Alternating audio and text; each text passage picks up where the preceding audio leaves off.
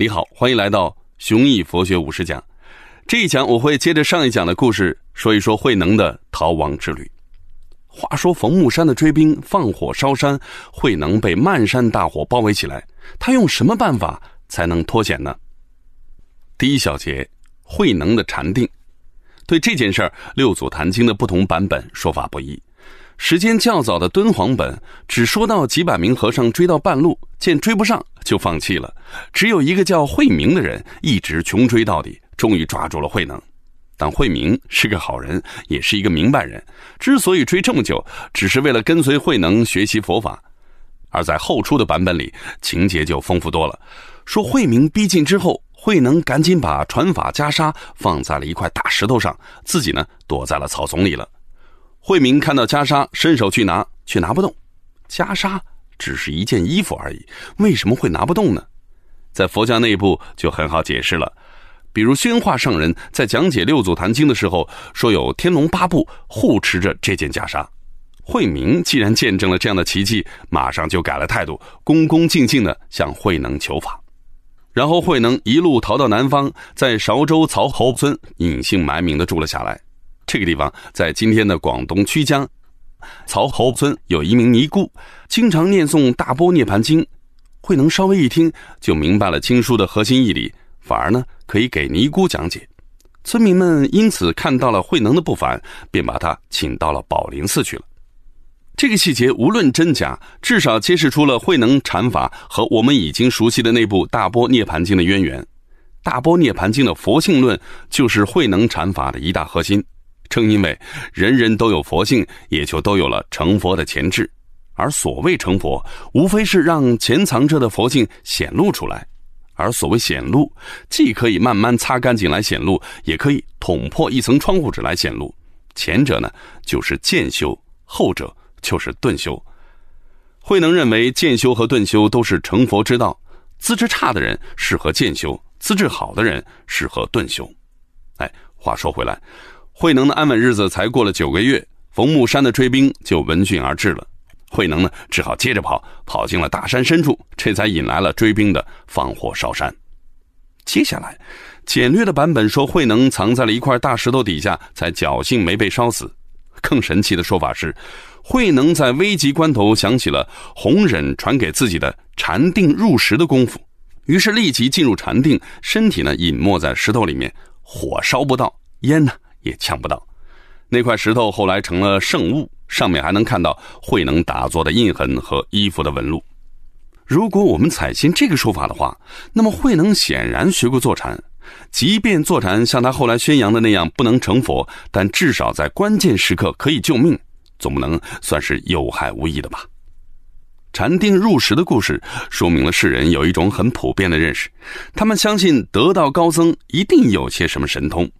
对高僧们的命运而言，世人对神通的敬畏其实是一把双刃剑，不是只带来好处的。比如啊，在打仗的时候，守城的将军如果发现形势吃紧，就会纵容老百姓出城避难；但是出家人必须留在城里，成名的高僧更不能走，因为将军们相信，在同舟共济的时候，高僧的神通可以当做超能武器来用。退一步说啊。就算高僧没有任何神通，但佛菩萨在保佑自家人的时候，应该也会顺便把将军自己一道保佑了吧？第二小节风雨帆，慧能在韶州暴露行藏之后，不得不再次踏上了逃亡之路。这一天呢，来到了广州的法性寺，正好赶上印宗法师开坛讲解《大波涅盘经》，一段著名的公案就此发生。印宗法师正在台上讲经，忽然风吹帆动，两个和尚呢就为这点小事起了争执，一个说风动，一个说帆动，这两个人呢谁也说不服谁。慧能呢在旁边插嘴了：“气不是风动，也不是帆动，而是你们的心在动。”这话呀把所有人都惊呆了。印宗法师早就听说弘忍有一个传人南下，一问之下，慧能呢。便也如实说了，又拿出了如假包换的传法袈裟，引得大家纷纷礼拜。接着，慧能又讲了讲佛心的道理。印宗法师越听越激动，说自己以前所学全是瓦砾，这回总算见到真经了。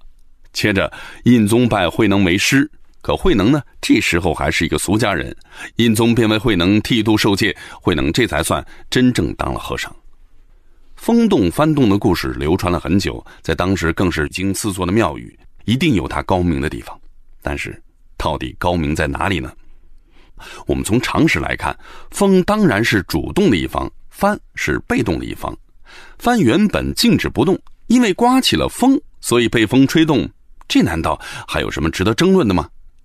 如果我们换一个表达，某人骑着单车，哎，从你面前经过，到底是人动还是车动呢？如果人也没动，车也没动，只是你的心在动，那么这个骑车的人怕是永远也骑不到目的地吧？我们应该想到的第一点是，这种无聊问题凭什么值得争论呢？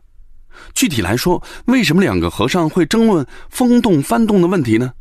原因很简单，运动到底存不存在？这是一个经典的哲学问题，同样也是一个经典的佛学问题。我们呢，只谈佛学里边的看法。其实你把这门课一路听到现在，应该已经有能力从佛学上解答这个问题了。现在呢，跟我一起慢慢的梳理一下吧。首先有风和帆这么两个东西，然后看上去它们都在动。什么是运动呢？很简单，运动就是位移。一个物体从 A 点移动到 B 点，位移既然是移动的过程，所以还要花费时间。比如你从家走到单位用了一个小时。当我们把时间因素纳入考量范畴之后，你就该想到诸行无常和诸法无我了。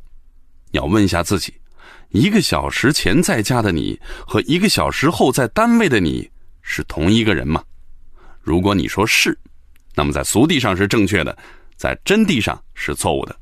如果你说不是，那么在真地上是正确的，在俗地上是错误的。我们从现象上理解世界，这是俗地。从本质上理解世界，这是真谛。现代哲学有一派叫现象学。如果从佛学的角度来理解的话，可以说现象学认为真谛是人类的理解能力无法达到的，没必要白费力气，不如把研究重点放在俗地上去理解我们能够理解的东西。但佛学是要追求真谛的。从本质上看，你是四大五蕴的聚合体。啊，四大五蕴刹那生灭，一刻不停的发生着改变，所以一刹那之前的你，不是现在的你；现在的你，也不会是一刹那之后的你。每一个刹那的你，都是全新的你。这样的话，也就不存在一个你从家里出发，花了一个小时的时间走到单位，而是有无数个你在无数个刹那里，分别出现在从家到单位这段路的无数个位置上。在每一个时间点上，以及与每一个时间点相对应的位置上，都有一团由四大五蕴聚合起来的，姑且称之为你的东西。显然，没有任何一个你发生过位移，所以运动是不存在的。风和帆也和你一样，都是四大五蕴刹那生灭的聚合。换言之，都是无我的。从无我就可以推导出运动是不存在的。但是，为什么我们在日常生活里那么笃定运动的存在呢？很简单，不是风动，不是幡动，是你的心在动，是我们的心不理解佛法的奥义，看不透世界的本质，只能从现象上理解世界，所以才把不动的风和不动的幡理解成运动的东西。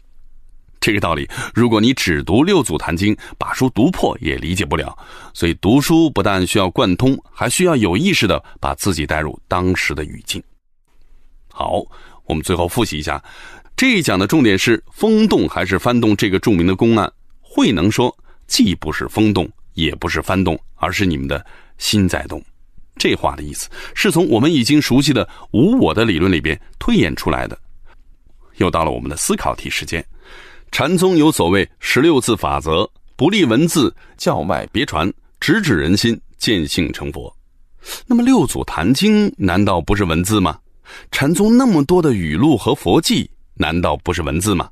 这是不是矛盾的呢？下一讲我想给你分析禅师为什么不会好好说话呢？